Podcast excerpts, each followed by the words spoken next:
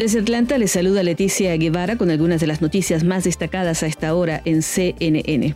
ETA es ahora un huracán. El fenómeno meteorológico se ha convertido en un huracán con vientos sostenidos de 120 kilómetros por hora, aunque se espera que ETA se intensifique rápidamente durante las próximas 18 horas a un fuerte huracán de categoría 2 con vientos de 160 kilómetros por hora. También se espera que toque tierra desde la noche del lunes hasta la madrugada del martes en Nicaragua. Fuertes lluvias y vientos huracanados, así como marejadas ciclónicas, se sentirán al tocar tierra. Toda Centroamérica se verá afectada por las lluvias de ETA, pero Nicaragua y Honduras podrían registrar las precipitaciones más intensas.